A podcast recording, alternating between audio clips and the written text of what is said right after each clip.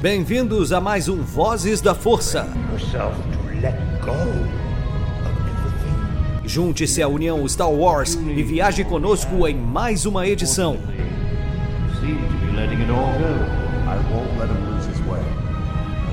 Seja também a fagulha que manterá a chama de Star Wars acesa por muitos anos.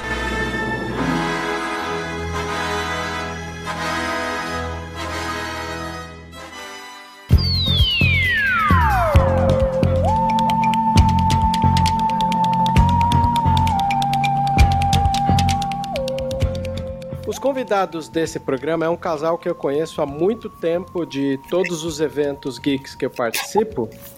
Existe um grande orgulho de poder falar com eles, principalmente na atual conjuntura que o mundo nos mostra, mas esse casal não tem tempo ruim. Uma porque eu tenho uma inveja da paciência sem limites que ele, o Zeca, tem. Outra porque eu sempre acabo me contagiando com o bom humor da Marcinha. O casal é a Marcinha e o Zeca, que são tão frequentes em eventos geeks, mas eu em especial conheci eles no Conselho Jedi Sampa. O Zeca é um dos melhores Mace Windu que pode existir nos rolês. E a Marcinha já se vestiu de tantos personagens, né? Sage Ventress, quais outros, Marcinha? Oi, boa noite. Então, eu me vesti de Rainha Amidala. Comecei com a Princesa Leia, né? Mas eu já fui Princesa Leia, fui a Sage Ventress, fui Rainha Amidala, fui o Darth Maul, de piloto rebelde, de Olha. Jedi, de Adgalia. Isso É verdade, a de Galha, um- um- um- uma personagem de representatividade. A Amidala, pra quem não sabe, a Marcinha tem a Amidala mais caprichada que tem, aquela dos vestidos que acendem as bolotinhas. Isso, é a Rainha Amidala no, no Rainha mesmo, né? Na Do posição. episódio 1, né? da- Episódio da, um. Ameaça Fantasma.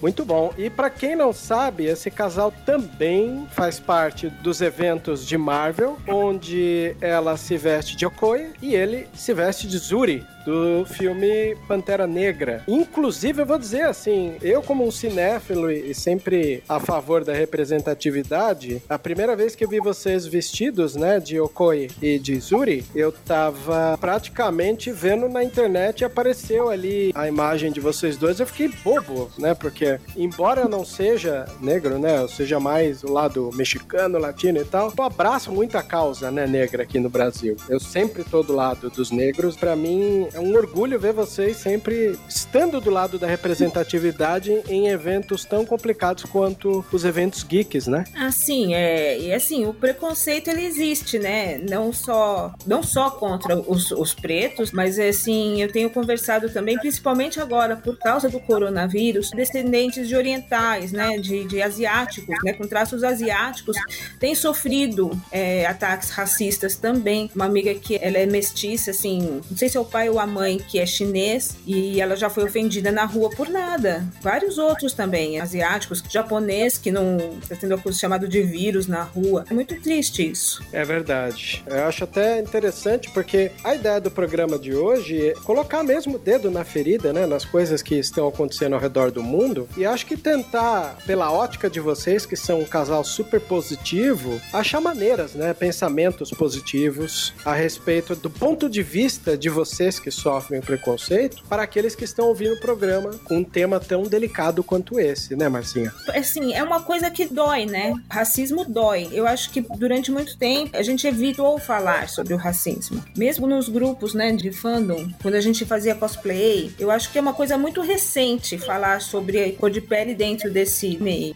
Sobretudo, assim, ah, quando, principalmente quando tu cruza a fronteira, por exemplo, se faz cosplay de um personagem preto, tudo bem e tal, mas se por acaso tu faz, um- que é preto, faz cosplay de um personagem de uma outra etnia, aí começa a chover é, críticas negativas, né? Ou desaprovação muda, né? Que é, é tão ruim quanto. É engraçado que você comentou isso aí, Zeca, o que me passou pela cabeça aqui, um caso bem recente e midiático para estudos de caso. Eu sou um professor de comunicação em universidade e eu gosto de pegar essas situações, isso quando eu não gosto de me sentir na pele das pessoas. Um exemplo básico disso, numa dimensão microestrutura, assim, longe do que vocês sentem na pele, é quando eu frequentei a igreja sendo um cara forrado de tatus, assim. E eu me lembro que as pessoas me tratavam com certo preconceito porque elas tinham a ideia de que tatuagem era coisa de cadeia, de marginal e tal. E eu me lembro que às vezes eu consegui formular uma resposta à altura para essas pessoas. Eu dei a resposta, depois eu saí todo feliz, assim, ah, dei a resposta que ele merecia ouvir. E um amigo meu, super filósofo, ele falou: Cara, legal que você respondeu, mas nada do que você disser vai mudar o que a cabeça daquela pessoa resolveu pensar acerca de você e suas tatuagens. E, pô, a gente tá falando de uma opção, né? Eu sou um cara que eu escolhi ser forrado de tatus e sofro, tipo, 0,001 do que vocês sofrem por vocês serem negros. Então, a minha grande dúvida, às vezes, em colocar como pauta nesse podcast é, em primeiro lugar, um exercício de empatia, que eu acredito que vocês fazem, e em segundo lugar, para que as pessoas entendam o que, que é um pouco do que vocês sofrem. Igual, por exemplo, você acabou de comentar dessa situação de se vestir de um personagem de outra etnia. Aí eu comentei de um exemplo midiático de estudo de caso. A gente pode lembrar da Marcinha quando se vestiu de Mulher Maravilha na Comic Con Experience, né? Que foi inclusive essa última uhum. que nós tivemos a, a visita da atriz, né? E foi uma coisa interessante porque saiu uma foto. Era o UOL, né, Marcinha? Não vou lembrar agora. Foi a própria Warner que publicou a foto. Foi a Warner, é verdade. É. A Warner que distribuiu o filme, ela colocou uma foto de várias Mulheres Maravilhas e gostou da representatividade da Marcinha e colocou a foto dela lá. Meu Deus do céu, eu me lembro que eu e o André Nagatomo somos amigos totalmente intolerantes com a intolerância, né? A gente tentou lá fazer uns arranca-rabo com, com os preconceituosos e no final você tava rindo, né? Achando que aquilo era algo necessário e isso não te feriu tanto. Aí a gente até admirou mais ainda você pela sua postura. Como é que foi esse episódio aí pro ouvinte? É, isso aí é um outro preconceito que entrou, porque assim, é muito difícil você, alguém ser direto e falar, olha, fazer uma crítica pra pessoa dizendo você é preta, né? Você não devia estar tá fazendo isso. Inclusive porque é crime discriminar alguém. Nesse caso, é por causa do meu corpo, né? Você é gorda. Então você é gorda pra ser a Mulher Maravilha. Na verdade, a Warner colocou acho que umas quatro fotos. Tinha uma menina, criança, pequenininha, eu, como gorda, como preta, e tinha um rapaz também que estava vestido, fazendo o gender bender, né? Que a gente fala. Quando você Sim. troca o, o sexo do personagem. E um rapaz. Realmente para isso, para mostrar que todo mundo pode ser Mulher Maravilha, né? Que é uma homenagem pro personagem, não tem nada a ver. Eu tenho espelho em casa, eu sei que eu sou gorda. Não precisa ninguém me dizer que eu sou gorda. Então, eu acho assim, eu não sou uma gordinha, né? Eu sou gorda. Isso não, não, me, não, não me acho feia por ser por isso. Então, ser gorda não é um defeito, né? É uma característica. Eu me encaro como isso. Então, me chamar de gorda não me ofende. Já me ofendeu, já me magoou antes. Eu acho que uma pessoa magra, quando você chama ela de gorda, pode até, né, elas pensar na que, ai, acho que eu engordei um quilo ou dois. Mas para quem é gorda, eu que já fui super obesa, porque eu fiz bariátrica e já reduzi bastante o peso que eu tinha. De repente eu tava no mesmo nível de que de grandes estrelas da Globo, celebridades que são chamadas de gorda, né? A Beyoncé é chamada de gorda. Então, Queen Latifa. Tô, Queen Latifa.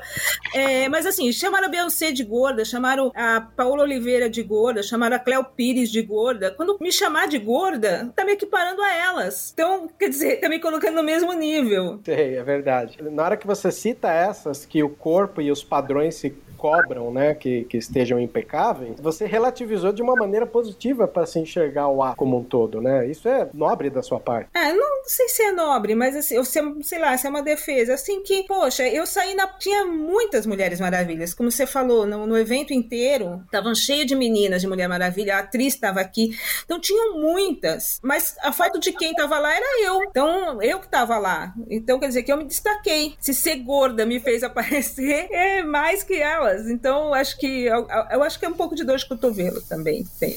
Tem Mas, mas foi, assim, no final eu achei divertido, assim. Eu achei que o feedback positivo também foi muito maior que o haters, sabe? É verdade. Zeca, você passou por uma situação semelhante a essa também ou não? Mais ou menos, porque como eu, eu, na última Comic Con eu tava de Batman Gasline, né? Então as crianças adoraram, né?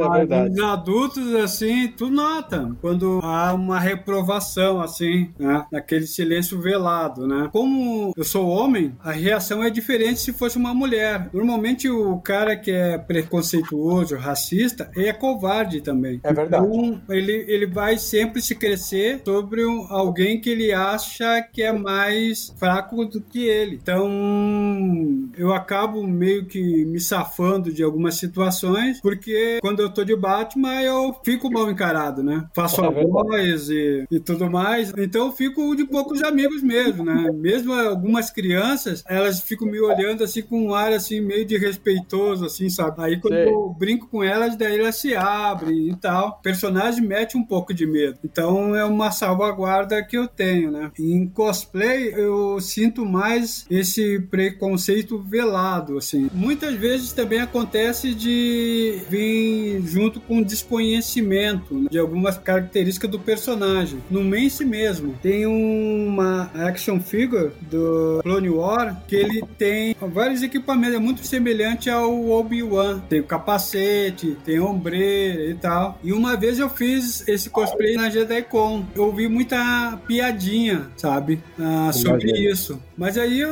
eu liguei direito, né, direto que era uma ignorância do cara que se diz ultra fã, sabe? Porque a gente tem, existe muito isso, né? A- a- nesse universo. O, as pessoas, elas se fixam naquilo que elas querem se fixar. Então, se perguntar para um, um cara que é mais tapadão, o cara só vai dizer que o Star Wars é a história dos Skywalker, que ele só se ligou naquilo na, na parte da saga, mas é muito, muito maior que isso. Então, quando o Mance né, surgiu na primeira trilogia, né, foi maravilhoso para mim e para tantos outros, né? E uh, na Comic Con, né, em outros eventos também que eu participo, o que me dá muita satisfação é pessoas de todas as idades reconhecer o, o personagem e ficar extremamente feliz em me ver caracterizado assim. Então isso supera mil vezes qualquer piadinha sem gosto, qualquer olhar de desaprovação que a gente percebe. Eu tento ver muito por esse aspecto, principalmente as crianças, cara. É uma coisa assim que não tem parâmetro. A criança, ela não é racista, né? Ela aprende a ser racista, né? Então, nesses eh,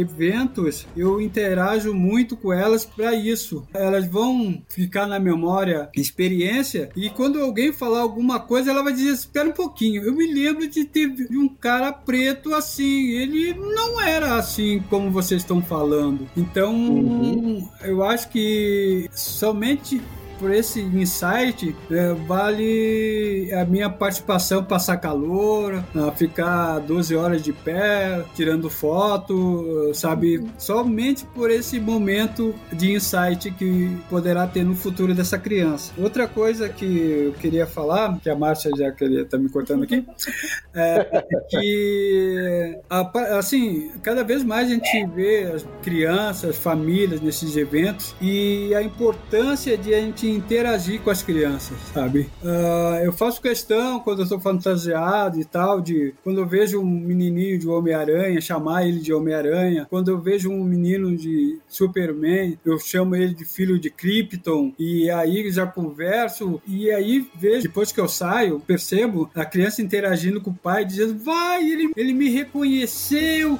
o pai, sabe, todo orgulhoso, assim, emocionado. Bah, isso é, é, é o, o máximo. Então, por mais que a gente é, sofra uh, preconceito, de, né, o, o que está do outro lado, que é isso que eu falei, é, apaga tudo. O que eu ia falar é assim, a gente teve experiência também de ele se vestir de Papai Noel, né, para ir em, fazer ação social. Papai Noel preto, né, de, de barba.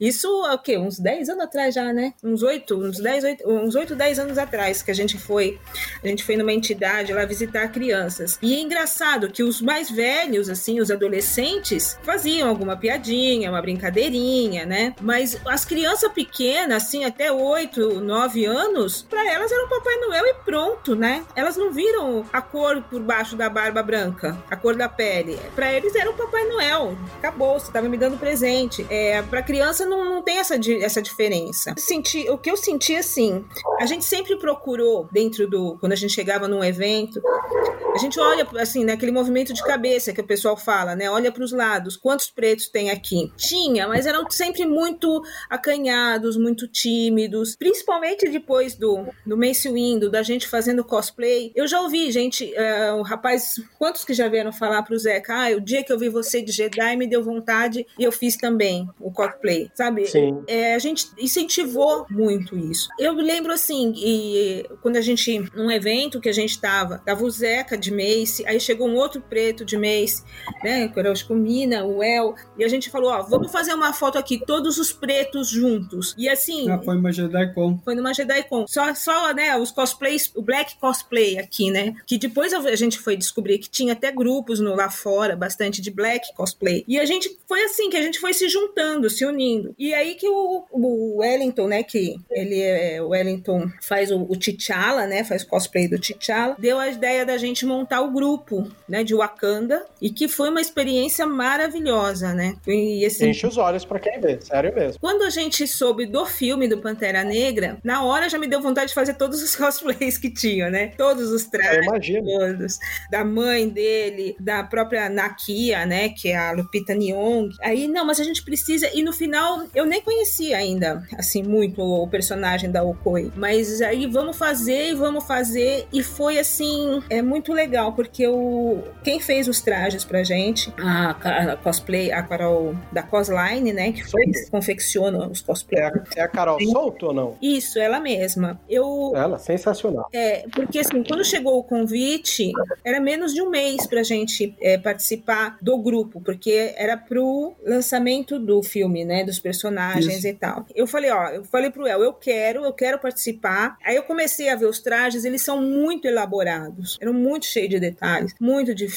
Eu quase surtei, né, porque a gente, a parte de acessórios toda, nós que fizemos, nós mesmos. Mas eu entrei em contato com a Carol e falei, Carol, eu preciso fazer, mas em um mês ela tava lotada de coisa. Eu falei, ó, se você puder me ajudar, né? E ela falou assim, não, mas eu entendo por que que é importante para você participar desse grupo. Eu vou fazer a roupa para você. E ela trabalhou assim, de noite. Ela chamou também uma outra moça para ajudar e assim, trabalhando muitas horas, sabe? Assim, até 8, 9 horas da noite para terminar os trajes, para dar tempo da gente fazer parte desse grupo. E quando vieram os outros também, né, que a gente conseguiu juntar o grupo grande na Comic Con, nossa, foi maravilhoso. Eu acho que é inesquecível. Se tornou inesquecível para vocês, para nós que vimos, né? Foi muito legal porque na Comic Con do ano retrasado, se eu não me engano, a minha cunhada estava vestida de Samus, né? Um personagem feminino, andro é, meio android, assim, da Nintendo. Ela tirou a roupa correndo para poder tirar uma foto com vocês. E ela conseguiu gravar alguns momentos ali, hora que vocês estavam cantando as musiquinhas do filme também. Eu, enquanto gravava, me contagiei com alegria, né? De, de ver vocês por lá. Mas é engraçado, eu até eu,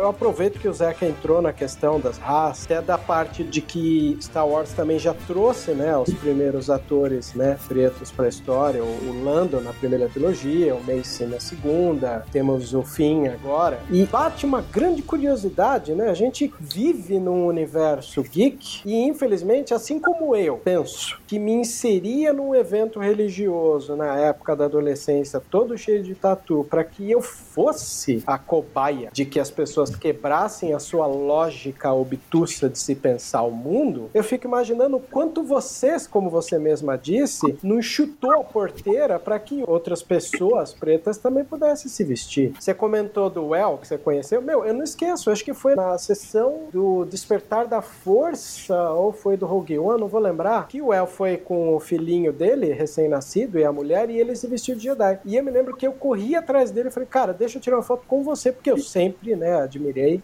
a representatividade. E depois que o El já se tornou uma pseudo-celebridade, né, porque ele, ele se transformou realmente numa, num sósia do Chadwick Boseman, né, o ator que faz o Black Panther, o T'Challa. Num dos dias eu chamei ele em off, falei, cara, essa foto eu guardei de você e tá aqui. Ele ficou super feliz da foto dele vestido ali do lado da criança tal, dele mesmo, né, ele segurando a criança, vestido de Jedi, e me agradeceu. E eu fiquei feliz disso, né, porque no final, é, uma porta abre porteiras e portões e portais. Porque vocês se vestiram, veio ele. Dele veio a ideia do grupo de Wakanda. Então é, eu fico imaginando exatamente essa situação de encorajamento das pessoas que não têm a coragem necessária para se vestir. Ao mesmo tempo que, tipo, a, a gente vai e faz, né? Eu sinto que também existe um movimento meio que sincronizado de outras pessoas que também estão querendo fazer, mas precisa só uma fagulha para iniciar o processo. E alguns anos atrás a gente participou de um estudo que até se transformou em livros falando sobre cosplay. Ela abordava exatamente isso, sabe? É, a questão do cosplay como um movimento que ele vai sincronizando os quereres. E, uma coisa que eu deixei uh, registrado nesse livro é que exatamente acontece isso, sabe? Porque o caso do El, conheci ele lá no campo de Marte. Anime Friends. No Anime Friends. Ele tava de Homem-Aranha. Quando eu vi ele, eu disse: caramba, meu, vamos tirar uma foto, eu adoro Homem-Aranha, cara, e parede. Foi uma alegria. E aí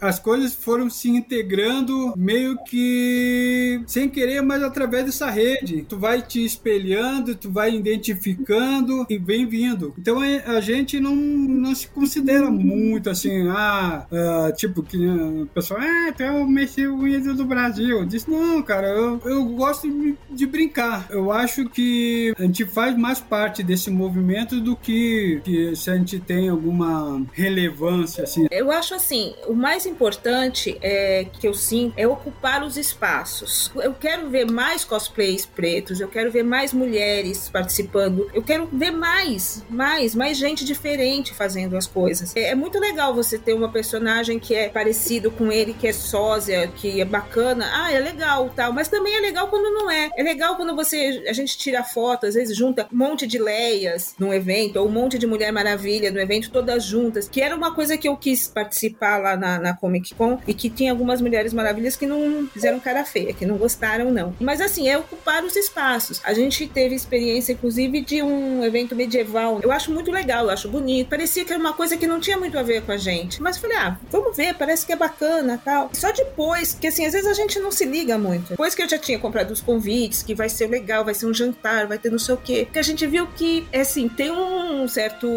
Tem um certo, não, tem bastante preconceito. Tem um grupo dentro do, desses eventos medievais, que são aqueles Tupini Vikings que se acham é nórdicos. E de repente tinha lá dois pretos lá no meio. Mas assim, a gente se divertiu tanto, né? E a gente quase assim, não tinha muitos conhecidos tal. Mas foi muito bacana aquele dia. Tem um pessoalzinho que olha feio, mas e daí, meu filho? Eu paguei, eu tô aqui, é. Entendeu? E foi tão divertido, tinha muito mais gente curtindo a gente estar tá ali. Tem isso, tem eventos que a gente vai que também, que a gente já ouviu, né? Que você chega, a pessoa fala, nossa, é bom ter pessoas como vocês aqui, pessoas como nós como, porque assim, é, realmente nós éramos os únicos dois pretos no evento, tá? Era um evento de Star Trek, pra você ter uma ideia. E realmente só tinham nós. Então, assim, às vezes me incomoda um pouco ser cota. Então, quando a pessoa Sim. vem puxa nós dois para dizer assim, olha, tá vendo? Tem preto aqui. Não, não é isso que eu quero. Eu quero muitos pretos juntos. Eu quero um monte de Mace Windu junto. Eu quero mais personagens pretos pra gente ter mais opção de fazer cosplay. E se não tiver, eu vou fazer cosplay de personagem branco, de personagem asiático. Tanto faz. Eu vou fazer o que eu curto e vou me divertir. É, esse é o caminho. Você sabe que é engraçado você comentar isso daí? Porque eu, uma vez, estava conversando com uma coordenadora da pós-graduação de doutorado da Embi Morumbi, a Laura Canepa, que é uma pesquisadora do cinema do Tim Burton. Obviamente, hoje ela é bem plural, mas ela, eu digo isso que é um ponto de referência que eu tenho dela por ser uma pessoa que eu conheci por ser pesquisadora do Tim Burton. Ao comentar com ela que o fandom de Star Wars é um fandom muito complicado, delicadíssimo às vezes, que quando você se manifesta se posicionando, geralmente você recebe uma retaliação. Um exemplo disso, para quem não sabe, além do Vozes da Força, eu sou um dos fundadores da Sociedade Jedi. E a Sociedade Jedi, os fundadores dela, o Fers de Cubatão, que é preto, é um advogado preto, o Rafa, que é um cara totalmente solícito para as causas sociais de Uberlândia, o Theo, que era de São José, mora em São Paulo, e o Paulo, que é de Aracaju, eu também, nós sempre escolhemos nos posicionar. Então teve aquela época que o Feliciano foi falar da cura gay, a gente mudou o símbolo do, do Sociedade Jedi para o arco-íris e recebemos um rage tremendo. Tivemos também recentemente a questão do George Floyd, onde a gente colocou o símbolo da Aliança Rebelde com o punho, né, do Black Lives Matter. Novamente a gente recebeu rage. E o que é muito esquisito para mim é esse negacionismo. Como as pessoas conseguem consumir uma obra que só existe para que ela se questione em seu posicionamento e ela faz a vista grossa para isso, finge que não é com ela, que ela não entendeu. Para mim é muito sufocante às vezes estar num ambiente, igual você comentou. Você foi no evento de Star Trek e o cara falou que bom ter vocês aqui, mas peraí, meu amigo, Star Trek foi a primeira saga que colocou o ator negro justamente para você não ter uma postura como essa às vezes, de achar que vocês também não. Peraí, ficção científica é inclusivo. Aí por que que eu citei essa parte da, da Sociedade Jedi? Por que que eu citei a minha amiga Laura Canepa? Porque quando eu citei para ela, quando numa conversa informal falei que o fandom do Star Wars ele é muito preconceituoso, ela falou: Eu acho estranho isso, porque o fandom ou pesquisadores de ficção científica são os primeiros a levantar a bandeira da inclusão, da pluralidade. E o que, que acontece com essas pessoas que de repente elas estão metendo gol contra todo dia? Eu não sei. Então, eu acho que a gente viu muito disso agora nessa, nessa polaridade que, que aconteceu. Tem muita gente que não entendeu, que não assiste ficção científica, que não entendeu o que, que é ficção científica. Ficção científica é você usar um, de um artifício científico, você dá uma, uma cara científica, uma cara de fantasia, de, de sci-fi, para fazer uma crítica social. A fantasia e a ficção científica são feitos para fazer crítica social. Só que essas pessoas não, acho que elas não entenderam mesmo. São pessoas que não entenderam. Então você tem um fã de Star Trek que ele só gosta de navezinha e de uniforme, de militarismo. Mas ele não, não entendeu nada do que, que foi dito. Ele não tá prestando atenção nisso. O cara tá preocupado com nave, como é que ela é, como é que faz, quanto é que ela voa, quantas séries, quanto, qual que é a velocidade. E eu acho que em Star Wars, menos, porque, inclusive, acho que por causa da faixa etária, porque os fãs de Star Wars, Star Wars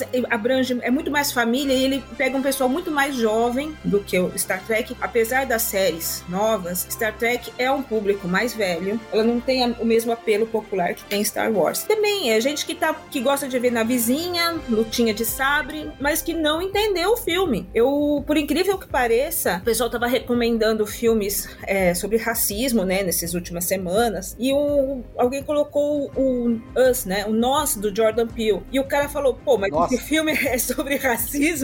E todo mundo riu, né? Como assim? Eu acho que ele não, não, eu não achei que era um filme de racismo, eu achei que era um filme de terror, porque as pessoas não são muito rasas, né? É. Elas, elas, não é, não tão, não prestam muita atenção, é, é tudo muito raso, muito superficial e não percebem o que realmente está sendo dito. Elas não interpretam, né, o que está por trás. É, é a única explicação que eu, que eu encontro para isso. Pois é, as ferramentas elas têm, né? Igual, eu acho estranho quando eu vejo o fandom de Star Wars brigando por escolhas que acontecem por lá. Toda semana, toda semana, eu juro para vocês, eu tenho que explicar para alguém que está interagindo com a sociedade Jedi que toda a ideia de escolher protagonistas femininas nos últimos filmes, a, a ideia de escolher uh, inserir personagens da, da diversidade, gays, lésbicas, é uma escolha que o próprio mercado exige que aconteça. A partir do momento que o mercado sentiu que existe mulher que também consumia Star Wars, gays que também consumiam Star Wars, eles têm que se sentir representados por ali. E ao mesmo tempo, às vezes, é, é, quando eu abro ali um comentário de um fã que nitidamente tem um gigantesco problema de interpretação, ele começa errado o texto, né? Ele vai falar assim: não, meu Star Wars não é pra ter beijo gay. Falei, meu amigo, quantas vezes a gente vê filme que deixa nas entrelinhas o que a pessoa é, sem que ela deixe de fazer o que ela tem que fazer no filme pra, sabe, demonstrar que ela é gay. Quer dizer, então, que no meio de uma guerra os caras vão parar de, de lutar de sabre de luz ou troca de, de blasters, de tiros, pra ter um beijo homossexual no meio disso? Tem. Até o JJ, que eu acho no, no nono filme, né? Teve até essas brigas aí. Ficaram bravos por causa de um beijo que dura dois segundos num plano de fundo que é feito para que aquele espectador se sinta representado ali também. É, eu acho assim, e o, porque assim, é um espelho da sociedade. Então, assim, é, eu fui assistir esses dias, eu tava assim, me sentindo meio mal. Falei, ah, deixa eu pegar uma série boba aqui, um romance aqui, que eu vou, vou assistir uma série. Só que eu comecei a assistir a série e não consegui, porque ela era muito fora da realidade. Era uma série que não todos os personagens eram héteros, eles eram todos brancos, não tinha um, um, uma mãe solteira, nem, sabe? Não fazia sentido. Eu falei, meu, onde que é isso, né? É, em que lugar é esse que está se passando essa história? Porque não é o mundo que eu vivo, não é o mundo que nós vivemos. No mundo que a gente vive, tem preto, tem, tem mulheres solteiras, tem gays. O, o mundo é diverso. O mundo é diverso. E o, o cinema tem que retratar isso, as artes vão retratar isso. Então, assim, e não é que vão retratar isso agora. Elas sempre retrataram. Desde Leonardo da Vinci, Michelangelo era, era gay, você entendeu? Então, não, não é que, que ele. Isso e tava lá. Você vê na obra dele que tá lá isso. Então, não é que, que foi uma coisa que agora que vão colocar.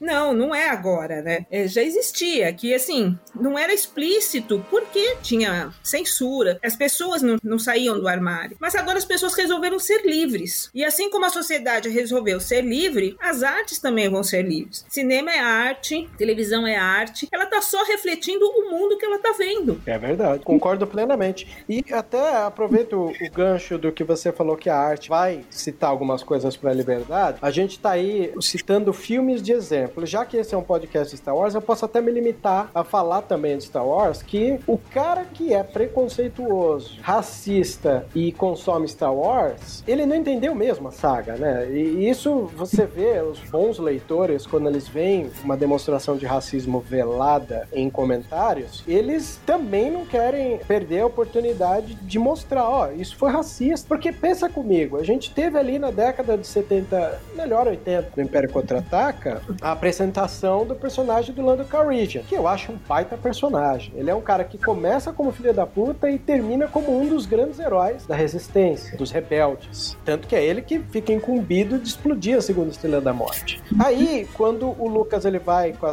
trilogia, a segunda trilogia dele, a prequel, ele traz uma representatividade racial muito mais plural ainda. Então, quando você vê um ato quando chega, o de Manolha, você vê, aquele é um turco, meu. Aquele, aquele, inseto que voa, que é um senhor de escravo, ele é um turco escrito, aqueles bigode feio, né? Uhum. Aquele jeito de barganha, né? E quando eles jogam George R. Binks com aquele gingadão de andar, ele tá enfiando o dedo na ferida, assim, o George Lucas.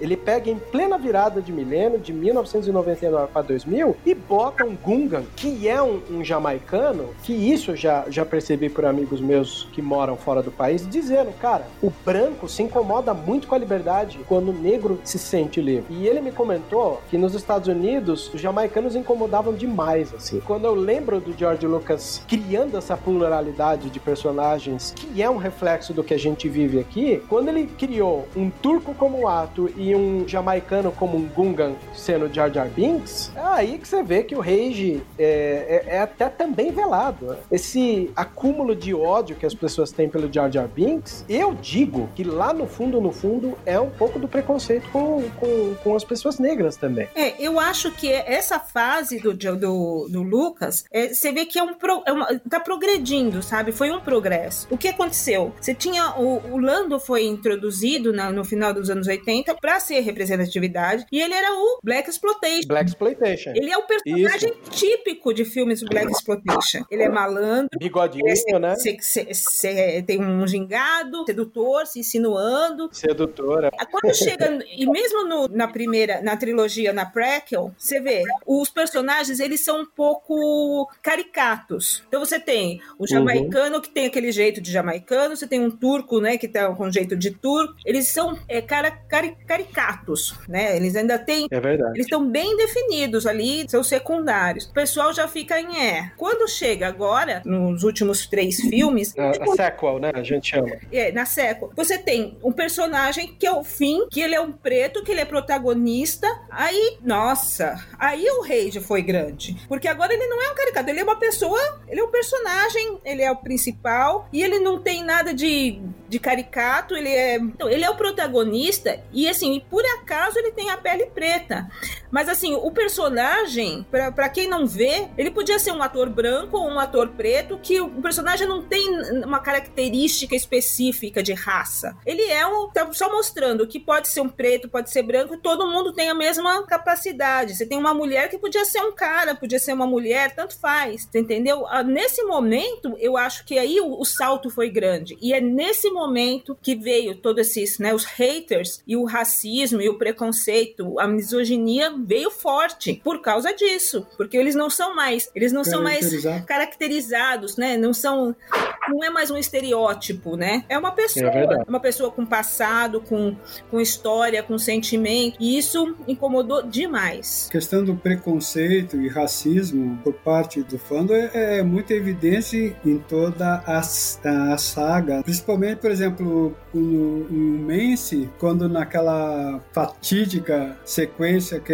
luta com o Imperador Palpatine, ele perde a mão tal, ele é jogado pela janela, o pessoal todo é, morreu. E os que são fãs de, do Mance falavam, não, mas de Star Wars todo mundo cai de altura, perde a mão e não morre, porque o Mance tinha que morrer. né? É verdade, eu já ouvi É. isso. É E aí, verdade. é. não, tá morto, tá morto, tá morto, tá morto. Então, é, é, tipo assim, tu vê aquela direto, assim, ah, uma coisa que é também o, teve a primeira animação do, do cartoon, Clone Wars, A 2D, né? Aquela que é da. Antes de ser 3D, a a 2D, né? é, É, o Tartovsky, né? é isso, É, é, o Tarta, Tartakovsky, né? Tartakovsky. isso. Isso. Então tem a, a sequência né, na segunda parte que mostra bem o, o que seria o Mace Windu. Então o pessoal que viu aquilo ali ignorou totalmente a animação e disse, não, morreu. Ele morreu. Então é,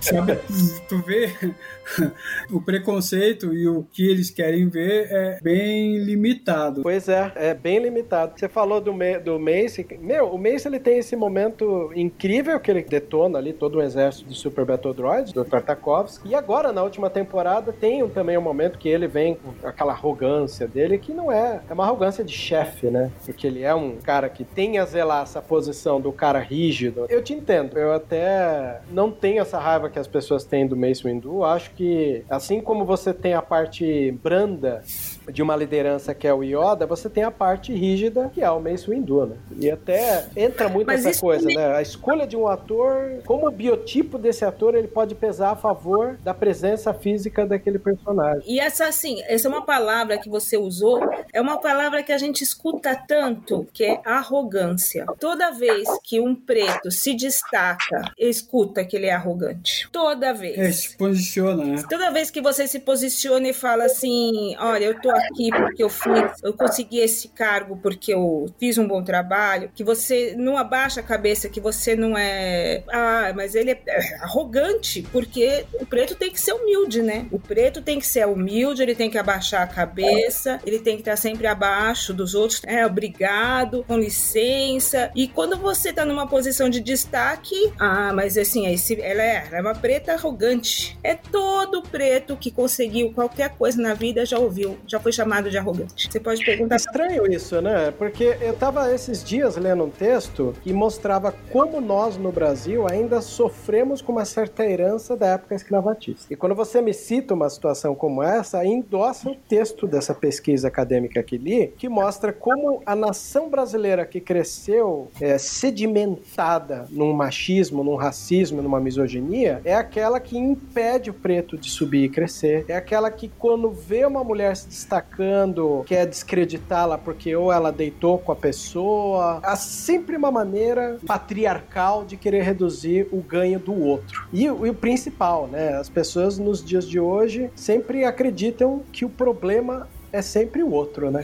É, as pessoas acreditam assim que é uma torta, que se o, o, preto, vamos dividir no meio. Então, pô, se eu tiver que dar uma fatia para uma mulher, uma fatia para o preto, uma fatia para o quilombola, ele vai ficar sem, sabe? Como se direitos fossem houvesse um, uma quantidade mínima, né, de, de direitos, que se você ele, se ele der mais direitos para a mulher, mais direitos para o preto, ele vai ficar com menos. Essa é a questão. Eles não entendem que, dá, que não é uma coisa que, que vai diminuir para eles, entendeu? Que na verdade a sociedade só tem a ganhar, porque os estudos já já mostraram isso, que quanto mais diversidade, mais a sociedade ganha. Porque você tem mais cultura, você tem troca de ideias diferentes, você tem costumes diferentes. Quantas pessoas ficam fechadas numa bolha, até assim, cientificamente, né, é, estão mais resistentes às sociedades em que tem mais diversidade. A imunidade é maior. Então, de todos os aspectos, a, a, a sociedade ganha com isso. E não, não faz o menor sentido você querer excluir uma parcela da sociedade sociedade de, de usufruir dessas coisas. Concordo plenamente. Sabe, eu e meu irmão, a gente tem feito na quarentena uma maratona dos filmes do Spike Lee. E até justamente por causa das situações atuais do George Floyd, dos filmes do Spike Lee que assisto, e até pelo fato da gente ter se posicionado na sociedade Jedi na situação do Black Lives Matter, que me deu essa vontade de chamar vocês e querer saber da parte de vocês como é viver num universo como o universo geek, sabendo que é um, um universo universo tem ali uma parcela de pessoas preconceituosas e como é sobreviver a isso, né? Porque não é algo fácil, a gente sabe como é difícil. Vocês nunca se permitiram abalar. Isso é uma das coisas que eu bato palmas, eu quando converso com outras pessoas, eu falo desse orgulho da amizade que eu tenho com vocês e por que que vocês são exemplos mesmo para essas pessoas que surgiram no rolê para aumentar essa diversidade. Como é que vocês conseguem se manter mesmo a base do num mundo tão hipócrita como a gente vive, como vocês fazem para não se sentir atingidos com isso? Porque eu vou ser sincero, às vezes eu tomo as dores de vocês e padeço, né? Eu fico muito triste com isso. Eu quero saber um pouco de vocês, dessa good vibe, de onde vem. Uh, bom, da minha parte, o meu grande esteio é a Márcia. Eu acho que a gente se apoia muito um no outro nessa questão. E a gente tem muito definido o que a gente é, o que a gente quer ser isso é, me sustenta. Outra coisa que soma a tudo isso é que a gente, a gente tem o mesmo amor por Star Wars, por Star Trek, Stargate, uma série de coisas vai reforçando que a gente percebe que é certo e a gente segue essa trilha. Basicamente é isso. E outra coisa é que assim, tenho pena de quem é racista. Eu acredito naquele o IDIC que tem em Star Trek é infinitas possibilidades, infinitas combinações. Eu acredito naquele futuro utópico que aparece lá. E eu acho que assim, que a tendência é a humanidade evoluir. Tem uma frase que eu gosto que é da Peach, que ela fala: não vai, o negro, não, o índio não vai voltar pra floresta, a mulher não vai voltar pro fogão, o gay não vai voltar pro armário, o preto não vai voltar pra senzala. Não vai, não vai, não vai. Então não tem jeito. Assim como falou aqui que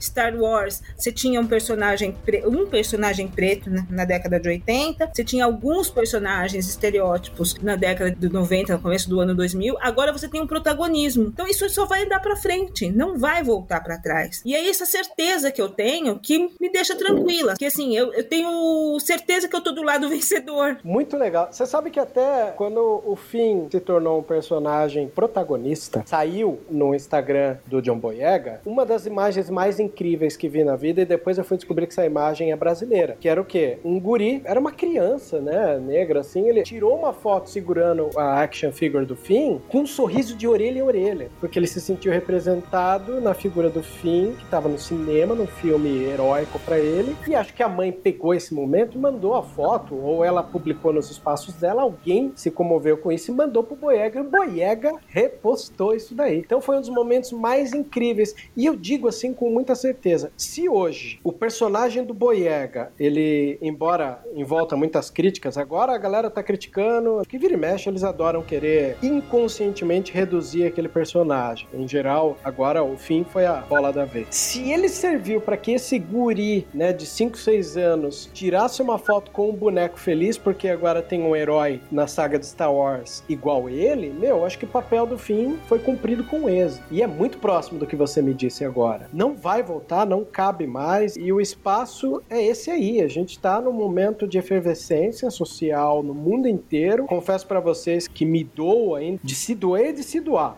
Né? Quando eu falo que me dou, dou, coloco nos dois sentidos aí. No sábado eu tava assistindo a, a, Destacamento Blood, né, de Spike Lee, o último dele, É, que é um filme da, da Netflix, maravilhoso. E aí meu irmão, ele comentou comigo, ele falou assim, você soube que morreu mais um em Atlanta agora? Eu falei, como assim? Ele falou, é, morreu mais um em Atlanta. Eu falei, cara, mas o George Floyd nem esfriou o corpo, já mataram outro? É, matou. Abordaram o cara, o cara tá meio breado. Ele fugiu, assustado, porque obviamente a situação atual não deve ser fácil nos Estados Unidos, e deram um tiro nas costas com ele desarmado. Eu fiquei bobo. Aí eu procurei na net, parei o filme, achei, conversei com meu irmão. E sabe quando você fica querendo entender, olhando pro nada? Eu falei, mano, peraí, cara, não tá certo isso daí. Acabaram de matar George Floyd, agora pegaram mais esse em Atlanta, cara. Eu fiquei bestializado, Márcio, bestializado. Às vezes eu sinto que quando eu converso contigo e com o Zeca, é como se eu estivesse falando com a representatividade negra o mais próxima de mim, pra eu poder dizer, meu, tô junto de vocês. O que vocês precisarem, eu tô junto. Acho que isso vocês já sabem, né? Tantas vezes aí, caí na defesa de vocês aí, tento estar sempre o mais próximo de vocês possível. Não, Mas... o- é, é isso que, que dá força também pra gente. Porque, como eu te falei, não é a maioria. Não é. A maioria tá com a gente. Nós estamos com a maioria. E assim, essa certeza de estar do lado certo e estar com as pessoas certas. Isso aí não, não tem como, sabe? Essa, essa satisfação, essa felicidade. Eu imagino como devem estar sofrendo as pessoas que, né, os racistas, os fascistas e todos esses istas que estão do outro lado. Porque, ele- pô, assim, se o Mark Hamill tá postando, tá no nosso lado, Carrie Fisher sempre foi muito ativa nesse sentido. Então, você, pô, se eles estão dos nossos, sabe assim, os nossos heróis estão do nosso lado. A gente tá do lado certo. Não tem como dar É errado, verdade. você entendeu? E essas pessoas que felizmente estão do lado errado, elas vão. Darwin, né? É verdade, é verdade, total. Darwin, elas vão, vão acabar. Eu acho que em vez o outro aparece aí, um doido, né? Que nem os 300 lá, aquela menina que eu não gosto nem de falar o nome. Os 300 lá de, de Os Brasília. 330? Os 300 de Brasília que não são nem 30, né? Não chegam nem a 30. Então, quer dizer, é ridículo. Chega É a ser ridículo. Agora que você falou que você tá do lado certo da história, eu me lembro que lá atrás, quando eu sempre me coloco simpático às causas, eu me lembro que eu te mostrei, Márcia, é uma das músicas que eu mais gosto do Dead Fish, que é uma banda de punk que eu adoro, que chama Mulheres Negras o nome da música. Mandei pra você, não sei se você chegou a ouvir, e eu gosto muito. E o Dead Fish, já que você falou que o lado certo tá com a gente, o último álbum do Dead Fish, que se chama Ponto Cego, um álbum maravilhoso sobre resposta a essa fase que a gente vive, tem uma música que fala que o lado certo da história não tem sangue nas mãos. O Zeca ia falar alguma coisa? comentar que sobre né, o Freud, que foi né, brutalmente assassinado, é, essa semana aqui em São Paulo foram captadas imagens de atrocidades, né, da, de violência policial, né, tão graves quanto que a abordagem policial aqui em São Paulo é, não é muito diferente da abordagem que é feita nos Estados Unidos, onde eles chegam brutalizando as pessoas que nem oferecem nenhuma resistência. A impressão que dá é que eles fazem isso para aliviar o estresse. Tem o estresse do trabalho, eles pegam lá, vão para a periferia para barbarizar, pegar alguém e espancar. É umas imagens covardes né, de quatro, cinco policiais batendo, pessoas totalmente indefesas, totalmente rendidas. Como diz o Emicida, esse país era para estar pegando fogo, porque as atrocidades que é cometida aqui são muito piores que são cometidas lá nos Estados Unidos. É verdade. E aqui nós somos muito mais, né? Pretos e pardos, né? Que eu não gosto de falar, mas somos 60% da população. Eu acho que é 20, né? Não 13. Chega, 13%, não chega a 20. Mas aqui, assim, a política foi. veio muito de cima, foi muito bem feita aqui, que é para tirar essa consciência do preto. Então, você tem lá na Fundação Palmares um cara que acha que não tem nada a ver, que não é isso. Que é tudo mimimi. Na década de 80, tinha uma expressão né, que eles usavam nos Estados Unidos para indivíduos assim, né? É Black No Soul. E até aparece no aquele filme Amazonas da Lua, o B.B. King fazendo um comercial falando, apresentando esse tipo de gente. E aqui é muito forte isso. Pessoas não têm uma identidade preta. Mesmo aqueles que se declaram pretos tal, tem um problema com a ancestralidade. Por exemplo, desconhecem cultura do, dos antepassados, orixás, urubá, nagô. Isso também faz parte do que foi feito no passado. Quando teve a, a assinatura da, do fim da escravatura, todos os registros que tinham foram queimados. Não tinha nem uh, onde pesquisar da onde poderia ter vindo. É, e ao contrário Sim. do que aconteceu nos Estados Unidos, em que eles fizeram uma separação total, falar, ó, nós queremos, vocês fiquem aqui no cantinho. Aqui no Brasil, o que eles tentaram fazer foi, foi realmente apagar, foi fazer a, a uma embranquecimento da população. Então eles trouxeram os imigrantes espanhóis, italianos, alemães, principalmente para a região aqui sul e sudeste, e tentar miscigenar, incentivar a miscigenação. Nós somos um povo mestiço e coisas assim, mas assim, para pagar a, a, herança preta mesmo, para embranque, embranquecer mesmo a população. Então, você tem, você tinha o governo, você tinha a, a imprensa, a mídia que, da época, né?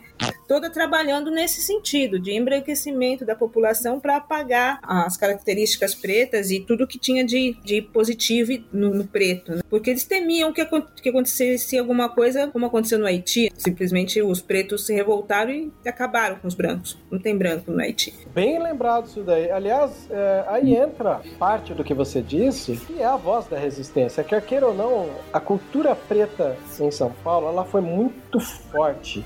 E não é mesmo colocando um cara ali na Fundação Zumbi dos Palmares que os pretos vão se permitir calarem. Poxa, eu me lembro até hoje, embora eu tenha crescido no meio punk, quando eu ia pra galeria do rock, eu passava ali pelo Largo São Bento, e eu via b-boys dançando ali na década de 90. O subsolo da própria Galeria do Rock é a parte da Black Gallery, que é onde o pessoal trança os cabelos, vende as roupas, vendem os CDs, vinil, vitrola, tudo para DJ, porque quer queira ou não, enquanto a galera do rock estava tudo migrando pro CD, o povo da Black Music ainda insistia no vinil, porque sabia das casas noturnas, sabia do que é o valor de se discotecar. É uma cultura que nunca se permitiu calar. Então, é engraçado que você me lembra, tentaram embranquecer o Brasil, mas acho que o próprio Brasil não se permite mais a isso, não. Até porque, como você mesma disse, somos 60% da população com a maioria preta, não tem o porquê. E outra, esse é um país que nasceu impuro. Ele nunca foi puro desde a sua concepção. Desde que você tem ali. Aí entra aquela coisa, nós não fomos colonizados, nós fomos explorados, né, Márcia? Hum, exato. E, e, e, e, o fato da gente ser explorado mudou muito a mentalidade. Parte, talvez, aí, eu, eu fico imaginando, em pleno 2020, talvez o que faz o brasileiro não entender as alegorias e entender a mensagem por trás da alegoria, seja porque nós não fomos colonizados, nós fomos explorados. Então, e eu acho assim, e eu acho que as redes sociais deram voz. Assim, se por um lado você descobriu que tem células nazistas ainda aqui, você descobriu também um monte de, de gente preta acontecendo. E essa uma voz era muito forte, é uma voz muito forte, está cada vez mais se fortalecendo. Tanto que agora, nesses últimos, essas últimas semanas, tem é, artistas, atores, celebridades é, concedendo espaço nas mídias para os pretos se, se, se manifestarem, mas muitos nem precisariam disso, porque a gente é. já está aqui e já está ganhando. Graças às, às, redes sociais, a gente descobriu um monte de coisa legal que já está acontecendo há um tempo. É que, assim, o pessoal não, não, não sabia, mas a gente está sabendo que está acontecendo, que é os grupos de empreendedorismo preto, black business, black money. Isso já está acontecendo já há algum tempo. Assim, e uma coisa que eu, eu até falava que algum, algum tempo atrás, assim, que eu sou o sonho dos marqueteiros, né? Porque eles colocavam preto na propaganda, eu comprava sem nem precisar o que que era. Eu já fazia isso já há algum tempo, sim, inconsciente. eu estava fazendo isso. E agora não, agora você sabe, eu vejo muito mais pretos na TV. Não é não são os 60% que representa da população, mas isso cresceu muito, porque assim, a primeira vez que a gente que, que a gente foi nos Estados Unidos, a primeira vez que eu fui, é que eu percebi o que, que era ser preto, o que, que era representatividade. Foi a primeira. Eu percebi, eu descobri isso quando eu saí do Brasil. Quando eu liguei a televisão nos Estados Unidos e eu via preto o tempo todo. Eu falei, pô, como assim? Né? E lá eles são 13% da população. Até uma coisa que eu uhum. tenho percebido ultimamente é um aumento grande de asiáticos na televisão é, americana, tá? Em filmes, em séries, propaganda também, de que a gente acaba chegando até aqui. Que eles já estão indo para um segundo nível, que eles estão é. colocando os latinos e os asiáticos dentro desse universo. Eles já estão dando um passo além. Eu acho que, apesar de tudo, apesar de todo o preconceito, apesar disso, eu acho que o caminho foi tomado. O caminho, o primeiro passo foi dado. E a gente está trilhando esse caminho. E as gerações futuras vão só curtir. É para isso que a gente que bom. Tá aqui. É para isso que a gente está aqui, é verdade. É, Pô, que legal, hein? Hum. Zeca, pode falar. Não, eu ia só complementar essa questão do. que, tipo assim, até pouco tempo atrás, eu me lembro, eu, eu sou gaúcho, e o Rio Grande do Sul é um dos estados mais racistas da União. Antes de morar aqui em São Paulo, eu morei sete anos em Caxias do Sul, de colônia italiana. Quando me mudei para lá, né, meus colegas todos da agência falavam: ah, tu vai ser muito. sofrer muito preconceito lá, os caras são racistas pra caramba caramba, e etc, etc. Não sofri tanto o quanto eu imaginava. Aliás, já fui muito bem tratado lá. Tive a sorte de conhecer pessoas maravilhosas. Realmente foi uma experiência muito boa para mim. Mas se percebe muito lá é esta questão da política de miscigenação. Uma coisa que era, que era característica na Caxias 20 anos atrás é que realmente toda a,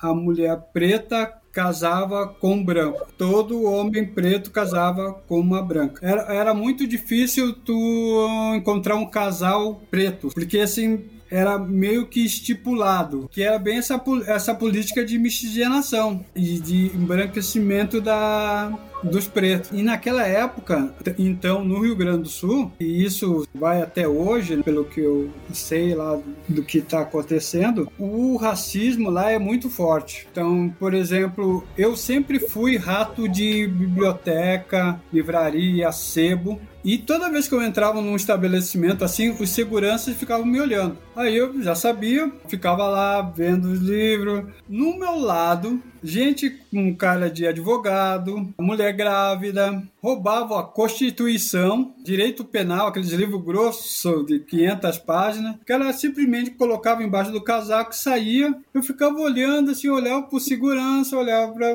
eles são incompetentes, eles têm que ser despedidos por causa da sua incompetência. Então, é, é o quadro geral é assim, era assim. E eu, quando eu estava em Caxias do Sul, eu atendi uma, uma conta que depois de varejo grande, ele era uh, Magazine Luiza depois comprou a rede toda. Mas uh, quando eu atendi essa conta, eu a gente ganhou a concorrência. Eu falei para eles assim, eles queriam aumentar em janeiro 15% o ticket médio. Eu falei, tá bom, mas não tinha verba. Eu fiz uma peça publicitária onde coloquei várias famílias de todas as etnias. Naquele mês de janeiro, as vendas chegaram a 30%. E aí eles ficaram, né? Mas o que que tu fez? Mas tu só fez uma pecinha que era um calendário, calendário promocional anual, que as pessoas faziam a compra e já recebiam, sabe? Estavam distribuindo feito panfleto assim. E eles não entendiam. Já em fevereiro fizemos uma reunião e aí eu expliquei para ele o que tinha acontecido, que simplesmente a concorrência nunca deu importância para a representatividade de outras etnias. Então, quando a gente deu, todas migraram. Pessoas que se sentiam excluídas ah, se sentiram acolhidas lá nas lojas Arno. E isso perdurou, eh, esse efeito, ao longo de seis meses. Porque daí a gente foi fazendo mais ações de inclusão. E eu uso muito esse argumento para debater quando o pessoal começa a falar, né, porque mimimi, não sei o quê, por que tem que botar preto em todo que é lugar, não sei o quê. Eu disse, bem-vindo ao capital. O capitalismo é assim. Não é, não é porque eles são bonzinhos, é porque preto consome. E agora estão consumindo. Então, por isso que eles aparecem. Ou vamos, vamos ir pro comunismo, então, seu comunista. E aí eles ficam sem argumento. Mas é, é exatamente isso. Então, uh, a gente tenta combater o racismo com várias ferramentas. E até ferramentas de mercado. E não tem mais volta, como a Márcia falou. O mais triste é que isso demorou muito para acontecer. Já os ingleses forçaram a abolição aqui porque novo mercado e sabiam que a população preta ia consumir. Né? Algo consolidado na própria Inglaterra, inclusive, né? É. Uhum. Caramba, hein, gente? Olha o rolê que nosso papo deu. Eu fiquei é. super feliz, né, da gente poder começar pelos cosplays e depois dar toda uma volta da compreensão das obras principalmente para vocês, porque embora eu acabei falando muito aqui, acho que a ideia de falar era criar algum tipo de situação para que vocês também se sentissem à vontade de falar. E obviamente espero que tenham gostado desse bate-papo, viu? Não, é gostoso conversar assim. Márcia, eu me lembro quando antes do impeachment, bem antes, a gente começou a, a, a falar mais e eu comecei a sentir você se tornar mais ativista, mais militante na questão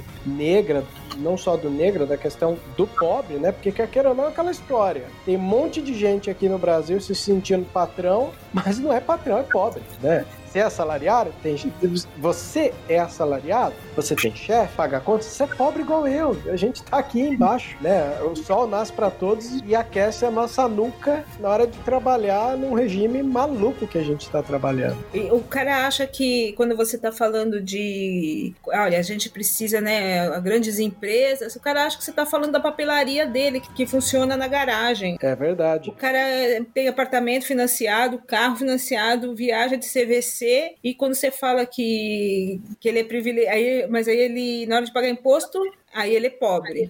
Na hora que você fala que ninguém, a pessoa vive oito pessoas num cômodo, aí você fala que ele é privilegiado, é não, né? É, é complicado o, o, brasileiro. O brasileiro é, é curioso, essa ideia.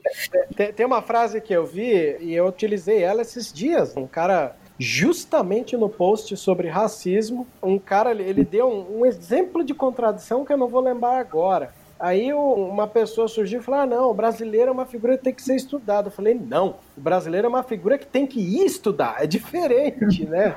Porque se ela vai estudar, ela não vai cometer essas atrocidades de vergonha alheia que a gente vê por aí, né? Infelizmente. Não é, é verdade? Eu, eu, acho assim que o racista, ele antes de tudo, falta um pouco. Ele é, não é muito inteligente. Eu... Infelizmente, é limitado, porque ele acredita no mundo limitado. Então acaba na compreensão dele mesmo se tornando um mundo limitado também, não é verdade? É. Sim. Para terminar, eu queria que vocês deixassem aí uma mensagem para aquele nosso ouvinte que é preto e que às vezes precisa do encorajamento dentro desse universo geek, nerd, Star Wars que a gente vive, de encorajamento para ele num mundo tão complicado como esse. Eu acho que o fundamental é acreditar em si próprio. Eu acho assim, ah. em qualquer lugar, né, o que acontece hoje.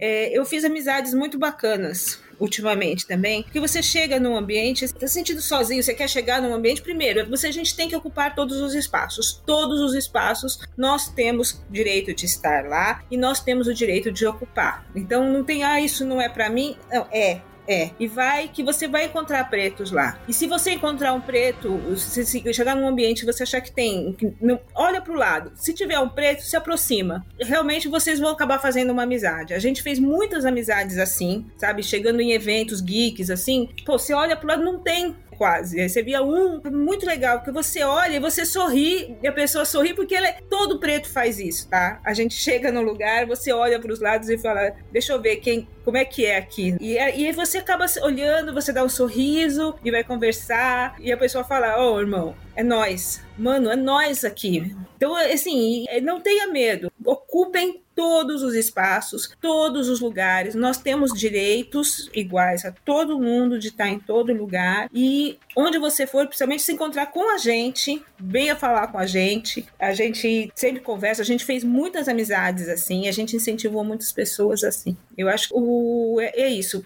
Que nós, assim, é, tem uma coisa assim que os imigrantes quando vêm, né, vieram para cá, formaram as colônias. Tem, a colônias, tem as colônias árabes, tem os, o pessoal daqueles falam os brimos, tem a, colônia italiana, os portugueses, eles se juntaram. A gente, da onde que a gente veio? Angola, Moçambique, Nigéria? Não sei, a gente não sabe. Então, a nossa colônia, sendo preto, é a África, geral. Quando você encontrar um preto, ele veio da África também. Então a gente agora a gente veio todo mundo de veio de Wakanda, né?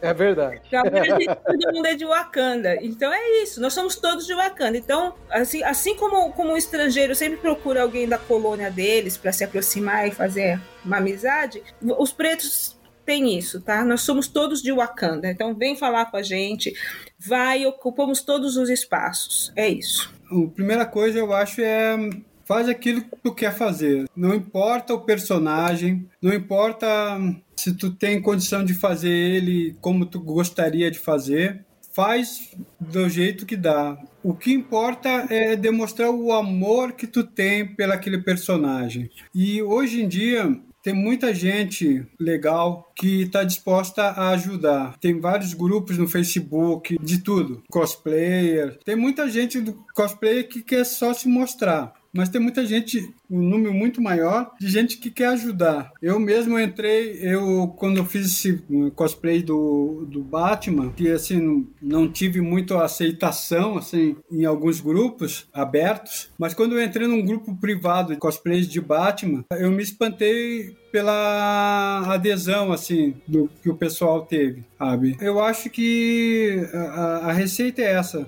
aquilo que tu quiser. Não importa. Não importa se tu vai num, num evento e ser o único preto. Não vai ser isso para sempre. Vai passar um tempo, tu vai encontrar outros pretos, outras pretas. O importante é fazer o que se gosta, tal o coração. Porque o, críticas sempre vão ter, sempre vai ter o pessoal que vai tocar pedra, vai falar alguma coisa negativa. Mas tenha certeza que, assim, enquanto tu fizer aquilo que tu ama, tá? onde está o teu coração, é isso que importa. E segue adiante, porque sempre tu vai encontrar no caminho pessoas que vão te dar apoio, vão, vai encontrar mais pretos, vai encontrar outras pessoas de outras etnias que assim são maravilhosas que vão te dar apoio, que e isso é o mais importante, sabe? Eu valorizo muito todas essas minhas amizades de nesse meio tem pessoas maravilhosas. E, e, isso vale muito mais do que, que as críticas ou olhares preconceituosos e etc. Né? Então, assim, não desista do seu sonho, vá, participe, brinque, da maneira que for. Ah, eu não tenho dinheiro para fazer todo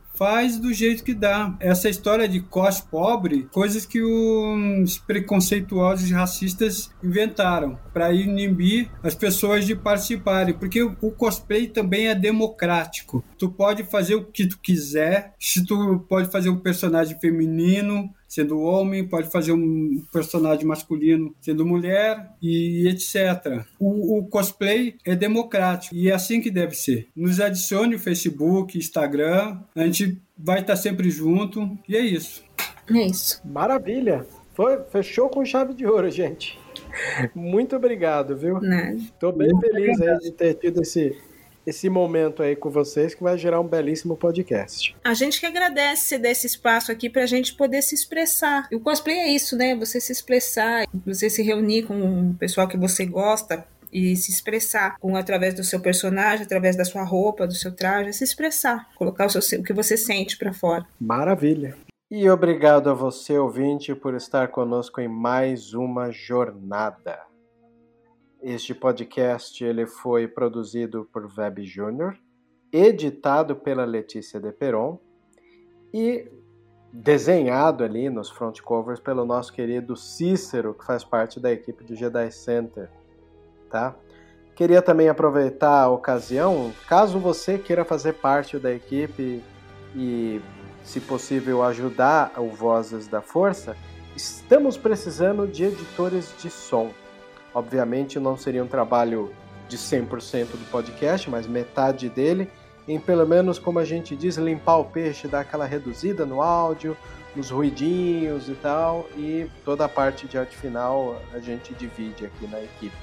Caso você tenha interesse, é só mandar pra gente aí uma mensagem, tá bom? No Vozes da Forca, ironicamente não tem cedilha, então acaba virando forca, né? Vozes da Forca, gmail.com. Seria muito bom é, receber novos recrutas aí, novas pessoas interessadas em fazer parte deste podcast. Obviamente o podcast ele é de serventia para todos e quem tiver interesse em entrar não só para editar, mas para gravar, apresentar entrevistar, será bem-vindo na equipe, ok? É isso. Agradeço a audiência, a paciência e que a força esteja com todos vocês. E vamos lembrar, hoje mais do que nunca, em especial nesse episódio, The Force is Black.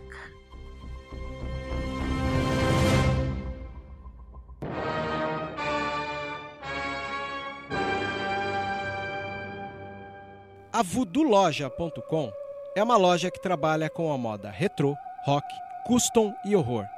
São 11 anos da cena alternativa. Se você não conhece, visita lá. Tem no Instagram Voodoo Loja, uma das melhores lojas e parceira nossa. Isso é rock and roll puro.